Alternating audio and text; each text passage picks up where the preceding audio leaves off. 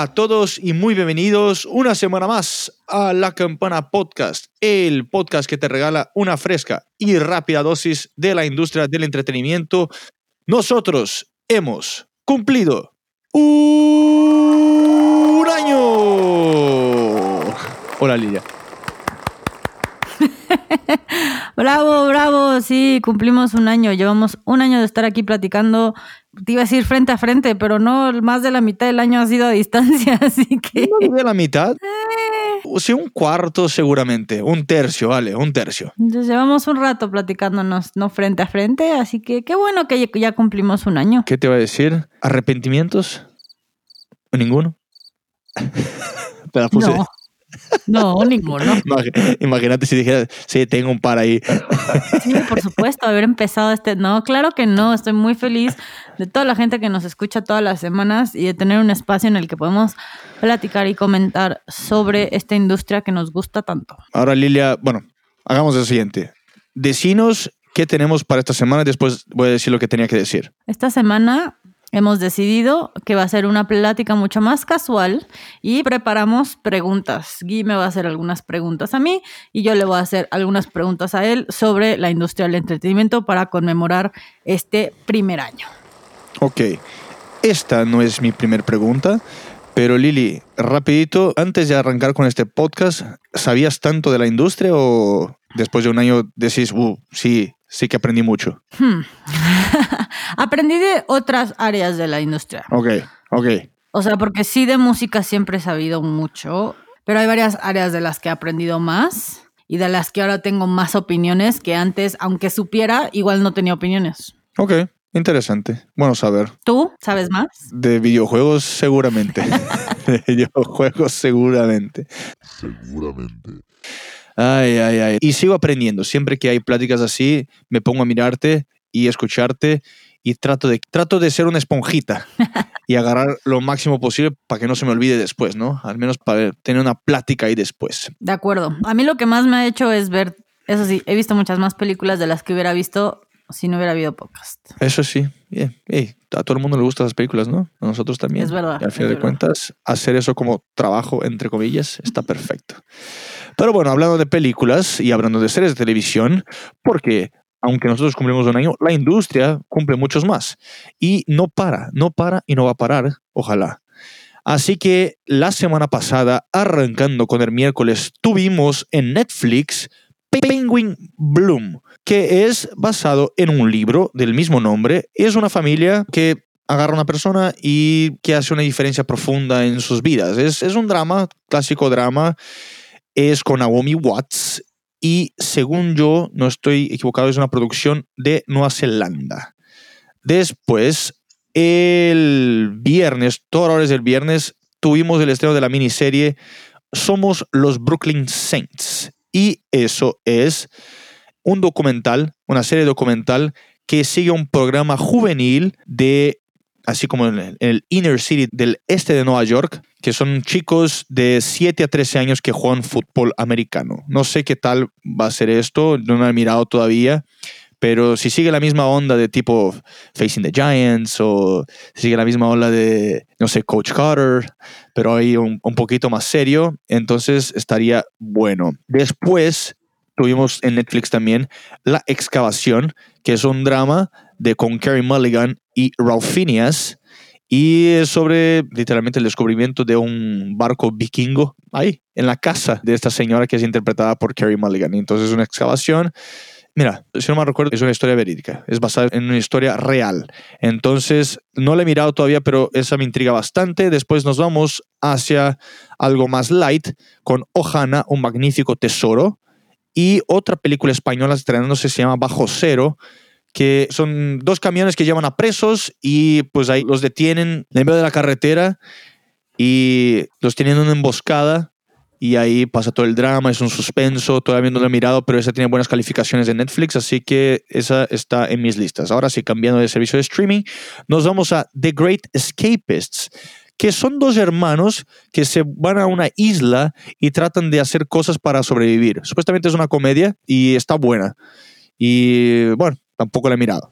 Así que hay mucha tarea, mucha tarea. Tienes mucha tarea para la próxima semana. Y completando la lista tuvimos Palmer, eh, la película de Apple TV Plus, un drama con Justin Timberlake, supuestamente muy muy bueno, muy recomendado por amigos y por la crítica. Y la que me he mirado yo, si es porque estoy acá en Estados Unidos y si están acá en Estados Unidos, es The Little Things de HBO Max con Denzel Washington, Rami Malek y Jared Leto. Es literalmente, si, si miraron Seven de David Fincher, la clásica Seven, es igualito el, el guion, pero supuestamente ese guion fue escrito dos años antes de que saliera Seven. ¿Por qué salió hasta ahora? No sé, pero no está tan, tan buena. Sale mirado y es para mí un 5 de 10. Ah, ok. ¿Prefieres Seven? Obviamente prefiero Seven. Ok, ok. Ah, Obviamente. A veces no las logran tan bien como esperan. Sí, Seven tiene una de las uno de los mejores desenlaces al final, una de las mejores sorpresas de ese tipo de películas. Lo, lo que voy a decir es, qué bueno que están haciendo películas de ese estilo nuevamente. Así que no hay solo dramas. Pero bueno, demasiado de películas. Nos vamos hacia las listas de Gran Bretaña para darles un repaso rápido antes que Lilia nos deje sus comentarios de los nuevos lanzamientos. En primer lugar, por tercera semana consecutiva, Driver's License de Olivia Rodrigo. En el puesto número 2, Without You de Kid Laroi subiendo tres posiciones desde el puesto número 5. Un nuevo estreno de semana con el mismo nombre de otra canción de la semana pasada, Wellerman.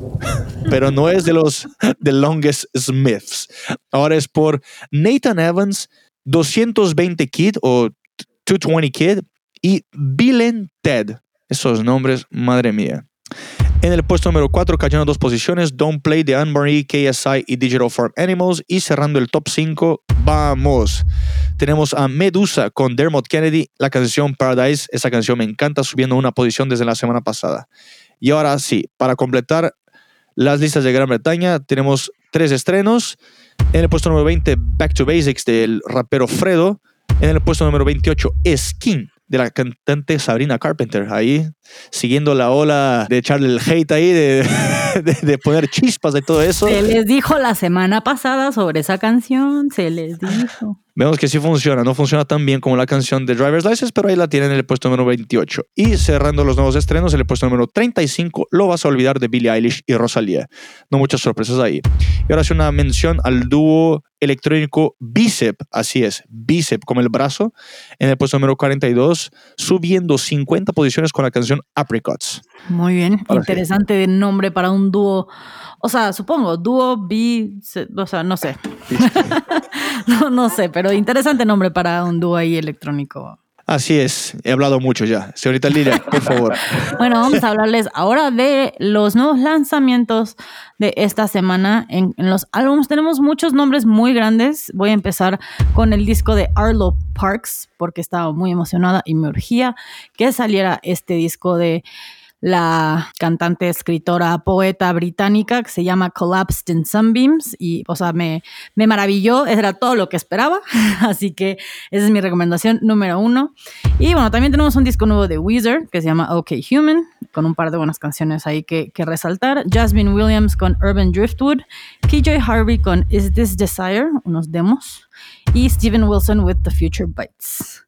Son poquitos, pero son nombres importantes, buena música. De verdad les recomiendo que escuchen a Arlo Parks. Y en las canciones se les dijo, se les avisó, Selena Gómez con Raúl Alejandro sacó otra canción en español llamada Baila conmigo. ¿Con quién? Conmigo. No, no, no, ¿cómo- ¿con quién? Con Raúl Alejandro. Rao, Rao. Wow, wow. Este, me gustó, me gustó más que la anterior, creo yo. Bueno, obviamente es un poco más movida. Este, como que sí es reggaetón, pero no tanto. Pero sí, pero no. Eh, está interesante, está, está escuchable, está buena, está decente. Eh, no es la siguiente Tusa ni la siguiente Wow canción, pero pues muy bien por Selena Gómez infiltrándose en este mundo latino. La siguiente canción es FKA Twigs con Hitty One y Fred Again, que se llama Don't Judge Me. Es como una canción muy resaltada esta semana, tiene muy buenas críticas en casi todas las páginas, tiene un, tiene un video bastante interesante. En ya recomendaciones un poco más personales, digamos, tenemos una canción nueva de Clean Bandit con Ian Dior que se llama Higher. Ok, la tendré que escuchar. Por si no ubican a Clean Bandit, es el que en su momento explotó con la canción Rather Be y luego tuvo una muy buena época hace como cuatro años con Rock a Baby, que también fue como remixeado 800 veces. Rather Be también tiene varios remixes ahí interesantes, pero bueno, esta canción Higher tiene esa ondita como más Rather Be pero bueno, con Ian Dior. Entonces es una combinación interesante, tranquila, entretenida y que te da energía. Ok. También tenemos Tyler the Creator con Brent Fallas y DJ Dahi, una canción de Gravity. Muy Tyler the Creator la canción. Un poquito más animada de lo normal, pero interesante. Tyler the Creator es un personaje. ¿Mm? Todo un personaje, sí. También tenemos Celeste con Tonight Tonight, Sam Felt con featuring Keisha con Stronger que esa combinación también me pareció interesante, Sam Felt con Kisha. No es la Kisha TikTok y tampoco es full on Sam. O sea, es, como si le bajaron tres rayitas a Kisha y le subieron media a Sam Felt y se encontraron en medio. Hicieron una canción ahí, pues stronger, ¿no? Si es así como emocionante y, y, te da energía y demás. Bueno, también tenemos a The Killers con Celavi, y esta me pareció nada más chistosa. Volver a ver el nombre, Rebecca Black. Tenía mucho tiempo que no, veía el nombre de Rebecca Black con la canción de Girlfriend. Por si no ubican quién es, es la que se hizo famosa con esta canción de Friday. terrible canción, terrible video, terrible todo, pero ha hecho música, ha seguido sacando cosas desde entonces. Entonces, pues así terrible, terrible no le fue. ¿Vas a cantar un pedacito de Friday? No. No, no. vas a cantar en español. Es viernes, viernes. Creo que es suficiente con lo que acabas de cantar tú. Gracias. Pero esta canción está como que le quitaron todo lo malo a Friday. Sigue siendo como del estilito popcito, pero no es tan molesta como lo era Friday. Y en mis recomendaciones completamente personales, bueno, vieron mi, Instagram la semana pasada. El viernes fueron, fueron mucha música de mucha energía porque fue para hacer ejercicio. Pero bueno, de ahí vamos a rescatar Look at the Sky de Porter Robinson, que Porter Robinson es de mis DJs favoritos en toda la historia porque cada que hacen algo me vuelan la cabeza y es maravilloso. Y Look at the Sky, aunque no es una canción como ni de hardstyle, ni, ni con un BPM muy alto, ni nada, te llena como de emoción y de energía. Es, es, es que Porter Robinson es una cosa maravillosa. Y verlo en vivo es de las mejores cosas que me han pasado en la vida. Y mi otra recomendación va a ser A Day to Remember con Everything We Need. Es una canción no muy, no muy A Day to Remember, pero igual de buena. Muy tú las recomendaciones. Electrónico y rock. Muy yo. Solo faltó country. A Day to Remember no es rock, no es rock, pero sí, sí, dejémoslo así. ¿No es rock? Ok, entonces ya, quítalo, Felipe, quítalo, quítalo, quítalo, Felipe. es emo punk gritos. Screamo. Tiene screamo, pero es más emo punk que rock. Pero esta canción sí es un poco más rock, de hecho. ok, deja todo esto, Felipe, entonces. sí, esta canción es interesante, digo, no es muy A Day to Remember, pero escúchenlas, escúchenlas y verán de qué estoy hablando. Cuéntanos tú qué escuchaste esta semana. Yo voy para el lado electrónico también y ahí hago dos menciones. Una mención a mi país, Brasil, por el DJ Bruno Martini y a una de mis cantantes favoritas, Becky Hill, de la que hablamos acá en este podcast, haciendo colaboración ellos dos y Magnificence. O sea, es, una, es un trío, no es una colaboración de un dueto, son tres artistas con la canción Wake Me Up With You. No es de mis canciones favoritas de, Becky Hill, es una onda más, yo creo que siguen esta onda más deep, dark que están haciendo en estos días. No es Medusa, porque cada cosa que saca Medusa me encanta, pero por ahí va en la misma ola, está interesante y hace mucho que no escuchaba a Bruno Martini, entonces está bueno ponerlo ahí. Y Becky Hill siempre haciendo de las suyas con sus vocales en músicas electrónicas, así que es una buena combinación y las dejaré. La dejaré. Sí, la verdad es que con voces como la de Becky Hill siempre, y lo hemos comentado 800 veces, con voces como la de ella en beats de electrónica, siempre quedan maravillosamente bien. Son, son como de las mejores conexiones y encajes que hay en la música. La verdad que sí, la verdad que sí. Así como la voz rasposa en country. Pero bueno, vamos a empezar ya con los, bueno, digamos, temas de esta semana, que no son temas tal cual. Nos vamos a preguntar diferentes cosas de la industria para ver qué opinamos y pues te voy a preguntar primero. Claro, hombre, las chicas primero. ¿Estás listo para ser interrogado? No es cierto. no, pero a ver, hemos hablado sobre la industria del cine múltiples veces y los streamings y fueron lo, como nuestras primeras pláticas con los expertos de la industria y sabemos que el cine ha cambiado, que bueno, volvieron a cerrar, no sabemos qué va a pasar, se volvieron a abrir los drive-thrus y demás. Eh, pero bueno, mi pregunta aquí va a ser, ¿tú qué opinas de todos estos cambios que ha, visto, ha habido en la industria? Y por industria del cine me refiero desde preproducción, producción, postproducción, eh, salir en cine, salir en stream, o sea, todo, de toda la industria y todo el proceso. ¿Cuáles son algunos de los cambios que se tuvieron que hacer durante el año que crees que se van a quedar permanentemente y crees que es bueno o malo? O sea, ¿crees que son cambios positivos o que no le conviene tanto? Yo creo que el primer cambio que se hizo durante esta pandemia con los cines o la industria del cine es esta ventana que los estudios tenían que quedar con, los cines, con, los locales, que muchas veces eran de 60 a 90 días, lo que hoy por hoy es un poco ridículo porque pues si uno tiene tanto acceso a los servicios de streaming y todos esos grandes estudios, o casi todos esos grandes estudios están debajo de, del paraguas de una empresa grande que tiene un servicio de streaming, no tiene mucho sentido dejar estas películas tanto tiempo si tienen que repartir comisión con los cines y puedes tener este, este residuo positivo que solamente te viene a los estudios directamente por los servicios de streaming.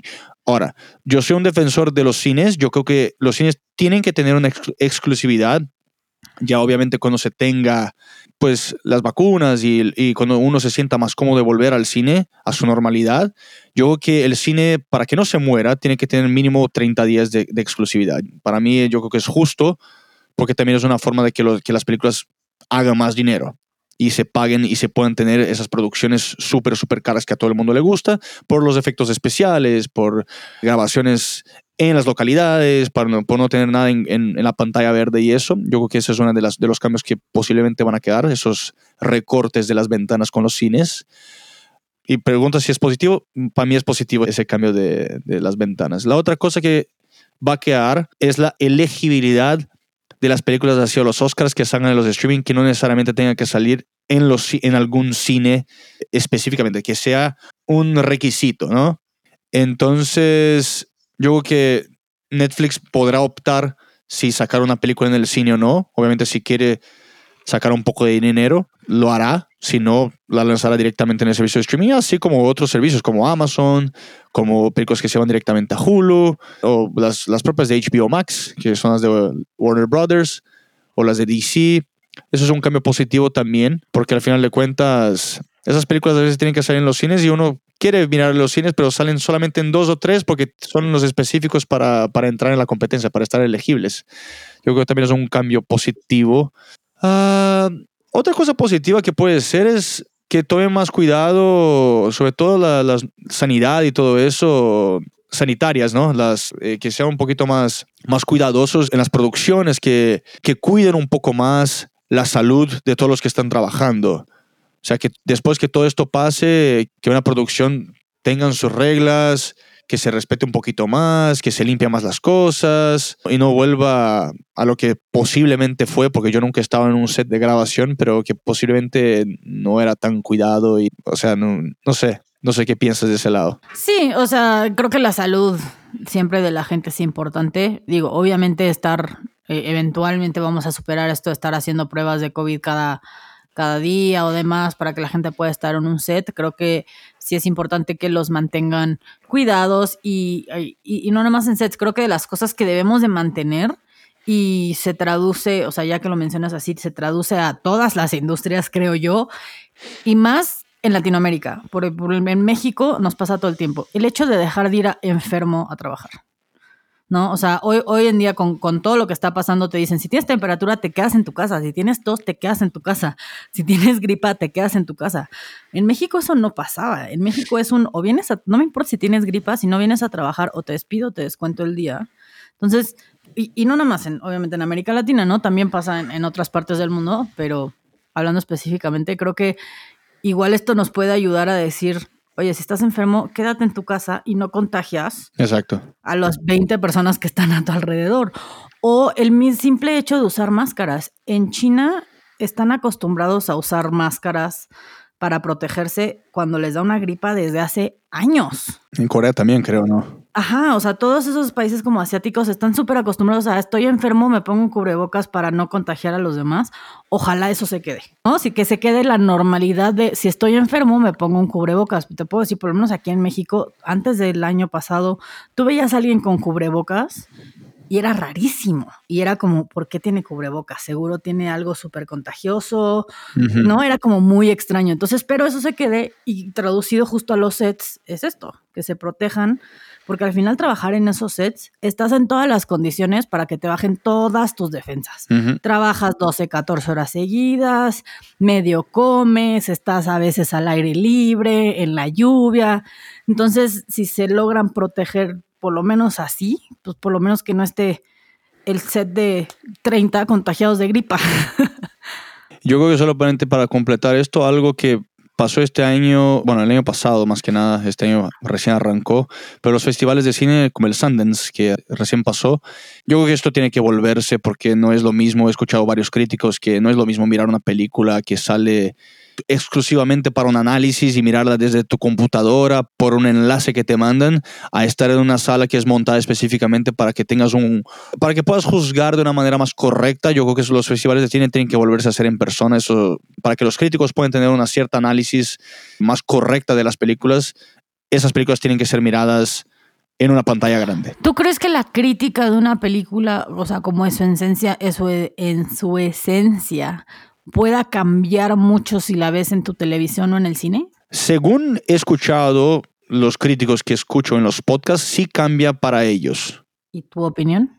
mi opinión, creo que la he- dicho acá, creo que si hubiese mirado Tenet en mi computadora o en la tele, no, no había tenido la misma experiencia que mirar en el cine. Hay películas y películas. Sí, sí, sí, puede ser. A ver, hay películas que son más importantes por su temática y no importa dónde la veas porque el sonido, los efectos visuales no son tan impresionantes, pero sí, me imagino que todas estas películas, que en general siento que son un poco las que te gustan, o sea, hablando de ti específicamente, son estas que tienen efectos visuales y el sonido y el audio y entonces sí, tiene sentido. Sí, qué sé yo, eso es lo que dicen ellos y, todos están quejando. Pero a ver, yo hablo de películas también para preguntarte a vos. Mi película es bastante extensa, pero yo mucha gente puede relacionarse. Antes del COVID, los cinéfilos, que no son críticos, podrían medio que seguir el calendario de lanzamientos o el mismo ruido de las redes sociales de los posibles contrincantes para los Oscars. Sobre todo si uno sigue la línea de los festivales de cine. Hoy por hoy, con todos esos aplazamientos y el número de películas que tienen la etiqueta de, oh, seguramente va a competir en los Oscars, o oh, esta, esta actuación sí se merece una nominación, ¿vos crees que se quedó más difícil escoger qué mirar? Obviamente considerando que la película sea lanzada o esté lanzada en tu país. Hmm, Esta es una, una respuesta compleja que, que dice varias cosas. Pero para empezar, o sea, mi respuesta inicial sería no, no debería. Porque yo no estoy de acuerdo. Y, y no sé si ya lo he dicho aquí antes o si no, lo digo y no me da pena. Yo estoy de acuerdo ni con los Oscars, ni con los Grammys, ni con ninguno de estos premios. Me parece que no sirven de nada, que ya se han vuelto completamente políticos. Y a mí no me dice si una película es buena o no Obvio. a mí en lo personal. Entonces, en mi opinión, no debería cambiar lo que ves o lo que quieres ver, dependiendo si debería ser nominada al Oscar o no. Ahora, también son comentarios que ponen los críticos, ¿no? Si eres cinéfilo, sigues a los críticos, como tú dices, si sigues las recomendaciones de los críticos, y ellos van a seguir criticando, igual o no, si debería ser, si debería ser nominada al Oscar o no. O sea, al final, si una película es buena, el crítico lo va a decir. Entonces, si sigues todas estas críticas, no tendría por qué cambiar qué ves. Si una película es lo suficientemente, y lo estoy diciendo entre comillas, lo suficientemente buena para ser nominada al Oscar y por eso la vas a ver, a mí en lo personal me parece ridículo. Solo porque va a ser nominada al Oscar, solo por eso merece que la veas. Hay 800 películas que no las nominan a ningún Oscar y son mucho más valiosas que varias películas nominadas Eso, eh, eso estoy de acuerdo. está el otro lado. hay películas que pasan muy por debajo del, muy sobrevaloradas y que no, lo, no nadie se entera y que gracias a que las nominan al Oscar reciben la atención que debieron haber recibido desde un, de un inicio. ¿no? Le pasó a Parasite, por ejemplo, no, no recibió el golpe. Uno de mis cortometrajes favoritos es el de Hair, que también ganó corto animado, ganó un Oscar. Nadie lo había visto. Era muy, o sea, pasó por, por debajo del radar de todo el mundo. Una vez que gana, bueno, lo ve todo el mundo y, era un, y es un cortometraje importante. Habla de cosas importantes. Te digo, a Parasite le pasó lo mismo, hasta que no tenía esta nominación. Algunas películas, gracias a estas nominaciones, les da el empuje que necesitan para que más gente las vea. Estoy de acuerdo con este empuje Sí, no, qué bueno que están viendo películas que valen la pena, pero pues también es el tren al que sube, se sube todo el mundo y voy a ver todas las del, todas las nominadas al Oscar. No tengo nada en contra de que toda la gente ya que van a hacer los Oscars vean todas las películas nominadas al Oscar y que hagan su lista. No estoy nada en contra. El problema con lo que estoy en contra es que solo veas eso y creas que son buenas solo porque están nominadas. Ah, no, eso sí. Por eso lo sí. que, como decías, el cambio en Netflix el, cambio de que ya no tenga que salir en cine y películas como contenido original de Netflix pueda ser nominado, me parece bueno. También con esto voy y vengo, a veces digo que sí, a veces digo que no. Este, pero puede ser bueno en el sentido de que también Netflix tiene joyas escondidas de las que no nos enteramos porque no salen en el cine, no le meten el marketing. Al final, si eres un verdadero cinéfilo, conclusión, si eres un verdadero cinéfilo, te sigues por las críticas, de ciertas personas, obviamente, ¿no? Tienes que saber dónde buscar, qué está saliendo. Y pienso lo mismo un poco de los festivales, es un poco de, de show, ¿no? Uh, estuve en este festival y por eso es buena, ¿no? Hay, hay ciertas guías que puedes seguir, pero no dejarse llevar solo por nominaciones a los, a los Oscars. Entonces no me importa que no estén estas listas o que no digan, ah, esta debería ser nominada. Si de verdad quieres ver cine, busca cine en todas partes y no te dejes llevar nada más por el marketing y las películas que tienen este boom enorme. Bueno, yo de lo que todo lo que dijiste, yo puedo decir dos cosas. He hecho dos cosas de las que mencionaste. Yo sigo a algunos críticos y me gustan porque me gustan sus opiniones y todo eso. Es que uno de esos críticos siempre que me recomienda algo y siempre que miro alguna de sus recomendaciones de verdad me gusta. Y por el hype que le metieron en un podcast, la, la, la película de Parasite, yo la miré mucho antes de que, de que tuviese ese hype. La miré por el hype de los críticos y la verdad que no me arrepiento para nada. Fue mi película favorita del año 2019. Y la otra que hice, que son películas que uno no sabe nada, pero por eh, buena gracia de los Oscars, la miré que fue la película Un lugar en silencio o A Quiet Place. Solamente porque estuvo nominada para algo de sonido, yo la miré y me encantó. Me encantó. Uh -huh. Entonces tiene, tiene, siempre lo bueno y lo malo. Sí, claro. Y al final creo que también una, una parte importante que a mí me cuesta mucho trabajo en cuanto a música y cine, y lo dije, y por eso quiero como acotar, es este hecho de que si es una película buena o mala. Hay películas que a ti te han fascinado y a mí no me gustan. Hay películas que a mí me parecen una maravilla y mi hermano las parecen aburridísimas. O tú, o un amigo, ¿sabes? O sea, al final es arte. Toda la música, el cine, todo es arte. Entonces, definir si algo es bueno o malo es imposible. O sea, o sea, ¿con qué parámetros estás definiendo si una película es buena o mala? Entonces, por ahí va un poco que no estoy de acuerdo y creo que justo si sigues a los críticos, como tú dijiste, tienes un crítico, una persona que cada que recomienda, te ha gustado lo que recomienda, bueno, él tiene un estilo como el tuyo y entonces sabes que si sigues lo que él te recomienda, te va a gustar y vas a ver lo que a ti te parece buen cine. Lo mismo para todos. Busquen las críticas de películas que les han gustado. O sea, yo tengo amigos que cada que sale una película o quien me, lo que me recomiende lo voy a ver porque sé que es del estilo que me gusta. Entonces, es, son parámetros muy complicados en la industria del cine. Eh, bueno, en la industria en general, porque justo es arte. Entonces, es muy, es muy difícil definirlo. Y espero me hayan entendido todo mi, mi rollo sobre si debemos ver películas o no. Y una disculpa a todos. Bueno, siguiente pregunta para mí. Yo, bueno.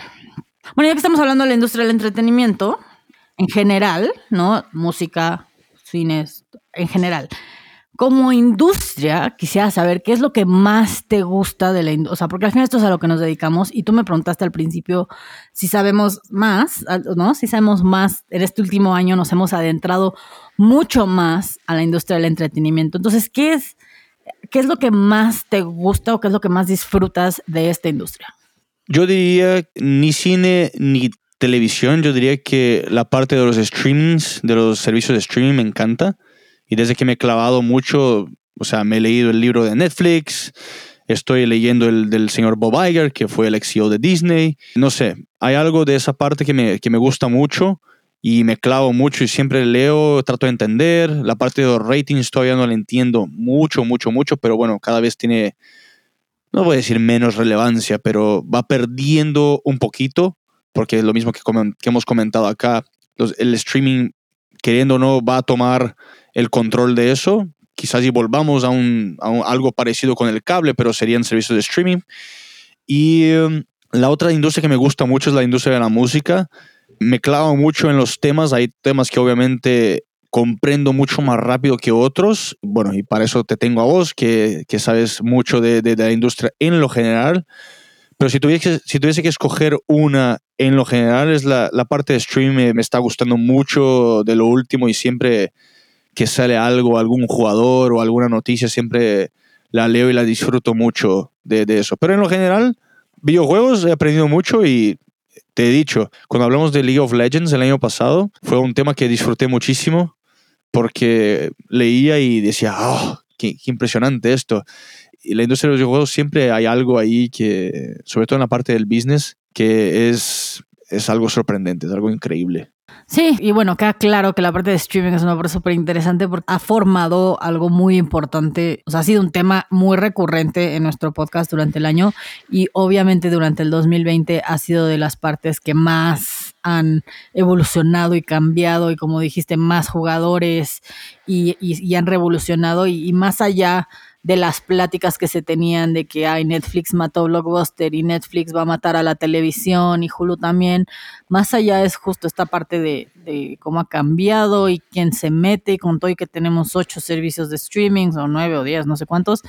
Este, seguimos consumiendo y cómo consumimos y cómo consumimos diferentes. Creo que sí es un es una sección de la, de la industria que ha proliferado mucho en el último año y de formas interesantes. Un, sí, concuerdo con todo lo, lo, lo, que has dicho, pero la industria de la música, lo que ha pasado en los últimos, en el último año y medio, creo, antes de que arrancamos con este podcast, es, es, es de locos. Es que es, este es tanta cosa que pasa, son tantas vertientes dentro de, de una propia industria, desde comprar ahora los derechos hasta que la venta de discos de viniles ha vuelto y han subido porcentajes. TikTok y todo lo que ha pasado, que es, es muy, muy impresionante lo que pasa. A veces este, hasta tenemos que preguntarnos a nosotros mismos si es algo que podemos explorar durante unos 10, 15 minutos o si es simplemente una noticia bombástica, pero que se queda cortita por tres minutitos, que es una información muy, muy general. Entonces es, no sé, es duro hablar de música. Sí, creo que, bueno, creo que acabas de escribir lo que a mí en lo personal me gusta de toda la industria de entretenimiento, porque a mí me gusta toda ella, toda ella la industria, y por eso decidí dedicarme a esta sección del mundo, es la innovación y el constante cambio. O sea, música, cine, videojuegos, todo está en constante cambio, en constante innovación y, cuando crees que se van a ir por acá, se van por el otro lado y encuentran formas nuevas de hacer cosas. TikTok, como dijiste, ¿no? O sea, siempre está cambiando, siempre está innovando y nunca va a ser una industria que va a morir. Siempre se va a modificar y se va a adaptar y jamás va a morir.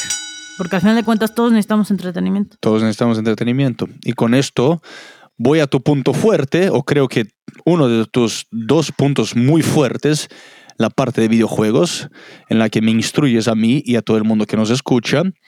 Ahora, tu opinión. ¿Cuáles son tus expectativas para la industria de videojuegos para este año?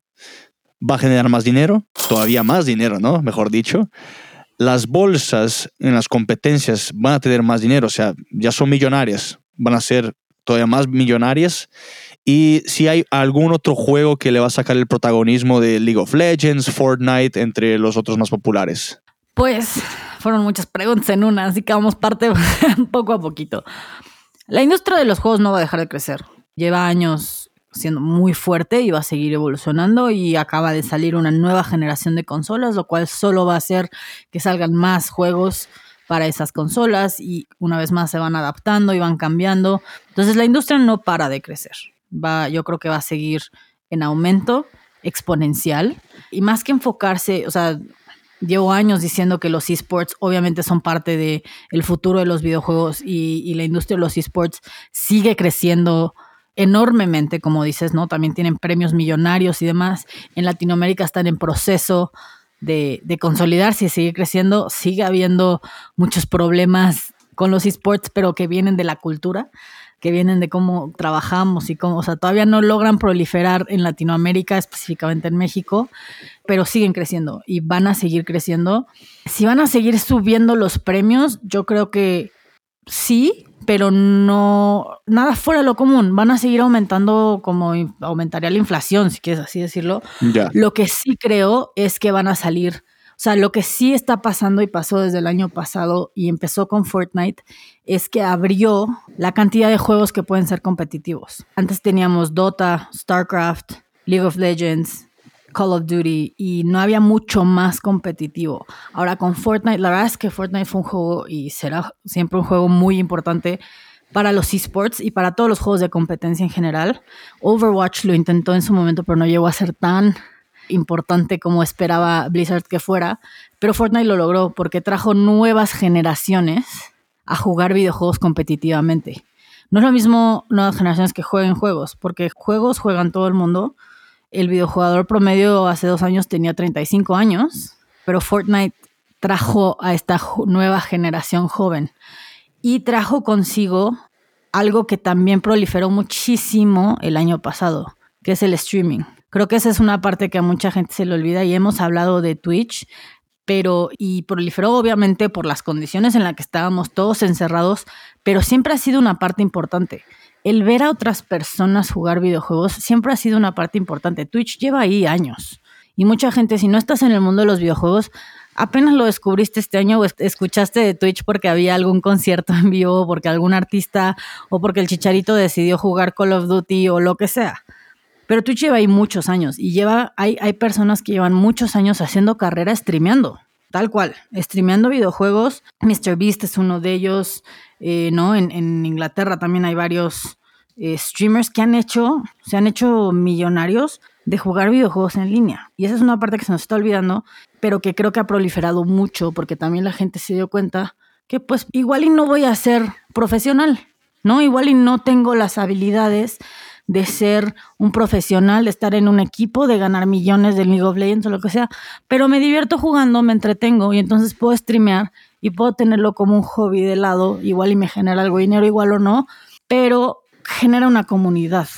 Y por más que puede llegar a ser muy tóxica, específicamente en Latinoamérica, la comunidad de videojuegos es grande, es unida y todo se hace a través de jugar y de ver a otros jugar lo cual suena muy extraño, pero sí.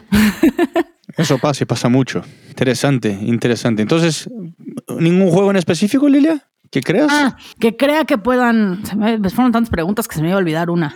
Este, bueno, Fortnite ha hecho su competencia. Rocket, que llegue al nivel de League of Legends o Dota en este momento, lo veo difícil. Porque hasta mismo Dota, sus premios son millonarios, pero League of Legends, en mi opinión, es el único que lo ha sabido explotar a la perfección. Competencias de Call of Duty ha habido toda la vida, de FIFA ha habido toda la vida, de Dota ha habido toda la vida. Pero los que lograron hacerlo un show, lograron hacerlo un evento, fueron League of Legends porque tienen sus temporadas, tienen a sus casters, hacen, o sea, lo hicieron un evento, así como el, Super Bowl, así como, ¿no? Como ver la temporada de americano, así como ver eh, la Champions, lo hicieron un evento que quiere seguir. Tienen sus temporadas de primavera y sus temporadas de otoño y su mundial. Entonces, creo que es el único juego que ha logrado eso. Con todo y que Fortnite tiene mucha gente jugando, no creo que lleguen al nivel de League of Legends. Muy bien, muy bien. Ya esa es mi opinión sobre los. ¿Tienes alguna más para mí, para encerrar? Este, sí, te pregunto de videojuegos. no es cierto, te voy a hablar de tu tema favorito, ya que estamos celebrando nuestro año, los podcasts. Hoy en día vemos, y más de nuevo, este último año todo el mundo ha sido de, tengo algo que decir, voy a abrir un podcast, ¿no? Tengo cinco amigos que tienen un podcast y tengo algo que decir, va a ser a través de podcast. Mi pregunta es, ¿tú crees que el mundo de los podcasts está sobresaturado? ¿Tú crees que ya hay tanto podcast que te pierdes en el mar de, de cosas que escuchar? ¿Estás saturado? Sí. Si no mal recuerdo, creo que eran Spotify tenía más de 1.500.000 shows en su plataforma. Algo así. Era, era un número muy grande, arriba del millón, seguro. Saturado sí. Hay países donde la saturación es mucho más grande, como en Estados Unidos. Si no mal recuerdo, en Gran Bretaña, en lo general, hay muchos. Hay países donde hay un crecimiento grande. Brasil eh, está teniendo un boom muy grande de los podcasts. Ahora, lo que me preguntaste si te pierdes en lo que consumir, mm, no, no tanto. O sea, hay mucho contenido bueno, pero al final de cuentas, si encuentras tus podcasts favoritos sobre los temas, vas a seguir escuchando estos y quizás por alguna recomendación de algún amigo o por el mismo alguno de los podcasts que escuchas recomienda otro podcast y vas a escuchar, por ahí puedes lograr ser consumidor de este nuevo podcast, pero al final de cuentas lo que es importante es el contenido en lo general. Si el contenido que tú y yo llevamos acá es bueno y es interesante, va a haber consumidores que, que lo van a disfrutar. Y si el contenido es malo, ya sea el de nosotros para algunas personas o, o el de otros podcasts que no son de gente famosa, o aún así de gente famosa, pues la gente no va a escuchar. Hay muchos podcasts que son de gente famosa que a mí no me parece la maravilla más grande del mundo, pero por el host ser un famoso o una famosa, van a tener sus seguidores que los van a disfrutar. Y por el simple hecho de que son sus fans. Por ahí ni siquiera les gusta el contenido que están haciendo. Entonces, es una pregunta muy difícil. Yo, saturado sí está, pero que te pierdes de lo que escuchar, yo no creo. Yo creo que las personas son muy fieles, es como la radio. Por eso esto es la nueva radio. Uno, uno se identifica con el host y lo va a seguir escuchando, sea el podcast muy famoso no, mientras lo siga haciendo. Entonces es muy, creo que es muy relativo la parte de perderte en lo que, en lo que escuchar. Obviamente vas a tener que hacer una selección, porque al final de cuentas no tienes todo el día, no tienes, todo, no tienes todas las horas del, del mundo para, para escuchar tantos podcasts. A mí me pasa lo mismo. Yo escucho dos o tres siempre. A veces escucho el nuestro para ver cómo estamos evolucionando, pero hay semanas que no escucho ninguno. Sí, sí, la verdad es que creo que hay mucho, pero como dices, creo que encuentras alguno que te guste y te engancha. Como dicen acá, contenido es rey, content is king. Y para cerrar, hablando de podcasts, antes de juntarte a este proyecto de la campana, ¿consumías podcasts regularmente? Y después de un año, si cambiaron tus hábitos, si escuchas más, escuchas menos. Pues, a ver, sí han cambiado mis hábitos en cuanto a podcasts, pero no sé si es bueno o malo, no tiene nada que ver con que me haya unido a este proyecto. Podcast que escucho regularmente, antes escuchaba más podcasts, pero tenía que ver con que caminaba mucho más, porque caminaba a la escuela, caminaba a lugares y escuchaba más. Ahora que tengo coche y no camino, escucho mucho menos. Porque yo personalmente no puedo estar escuchando a alguien hablarme y estar trabajando o estar haciendo otra cosa porque los dejo de escuchar eventualmente. Sí, sí. Entonces escuchaba muchos más. Algo que escucho religiosamente y se van a burlar y siempre se burlan de mí es el podcast oficial de The Bachelor. Y yo sé que por eso me estás preguntando esta pregunta para que diga que escucho el podcast de The Bachelor, el que se llama Happy Hour, que justo tiene que ver con lo que dijiste, porque podcast sobre The Bachelor o Bachelorette o, o, demás, hay varios de diferentes, como dices, diferentes personalidades que han estado en diferentes, o sea, diferentes famosos de la, de la franquicia, pero no he logrado engancharme con ningún otro, porque no me gusta su voz, porque no me gusta cómo hablan, porque no, ya sabes, por diferentes razones, pero solo uno ha sido el que logro seguir. Y ese hasta la fecha lo escucho y lo escucho, o sea, el día que sale el episodio, estoy ahí ya escuchando a ver qué opinaron y qué dijeron, porque tienen entrevistas interesantes y demás. También escucho el podcast de Alex Fernández, en el que empezó, él hacía uno nada más él, hablando de cualquier cosa, y luego tenía entrevistas y demás, pero a mí me parece, como dices, una persona entretenida y me engancha y escucharlo hablar no me molesta y puedo escucharlo mucho tiempo. También escuchaba el de New York Times, el Daily, ¿no? que cuando iba en bici a la escuela, que era menos tiempo, creo que duran entre 10, 15 minutos normalmente, que era todas las mañanas las noticias, pero de ahí en fuera no escucho mucho más. He tenido varios pendientes en mis listas que me recomiendan, pero me cuesta mucho trabajo sentarme a escuchar. Por lo mismo no puedo audiolibros ni nada. ¿Cómo ha modificado? He escuchado menos, evidentemente voy súper atrasada, con, por ejemplo, con Alex Fernández, el único que de repente, o sea, que sí sigo escuchando es el de Bachelor, y también depende si hay temporada o no porque si no hay temporada no, no lo escucho tan religiosamente. Pero a mí sí me pasa que me dicen 800 personas, me dicen, escucha este, escucha este, escucha este, escucha este. Y lo mismo que con las series, llega un punto en el que digo, ¿a qué hora? O sea, ¿en qué momento me voy a sentar una hora a escuchar un podcast? Entonces me cuesta, me cuesta trabajo, pero no escucho más podcast.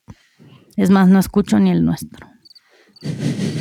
Eso es, eso es porque tampoco te gusta escuchar tu voz, ¿no? Eso ya lo dijiste. Eso es completamente verdad. Está bien, interesante tus respuestas para mis preguntas y ojalá te hayan gustado mis respuestas para las tuyas. Igual las tuyas. Sí, un poquito de la mente de Gui aquí para que nos digas qué opinas sobre el entretenimiento. Muy bien, opiniones siempre vamos a tener nosotros dos. Así que bueno, hemos llegado al final de nuestro episodio conmemorativo de un año de la Campana Podcast, este proyecto que salió desde un proyecto para la maestría y ahora acá llevamos 12 meses, un año completito en español, pero bueno, el de inglés ya será un año, pero eso es conmemorativo del proyecto en lo general. Así que nada, Lilia, muchas gracias. Muchas gracias por todo. Gracias a ti por invitarme al proyecto, por escuchar mi voz cada semana y gracias a todos los que nos escuchan, que han sido leales, que se entretienen, que nos recomiendan y nos dicen. Y pues por otro año y muchos años más. Así es. Y bueno, conmemoración de este año, acá les va mi nueva voz. Esto es La Campana, el podcast que te regala una fresca y rápida dosis de la industria del entretenimiento por otro año más. Nos vemos la semana que viene. Un abrazo a todos. Chao, chao, chao. Chao.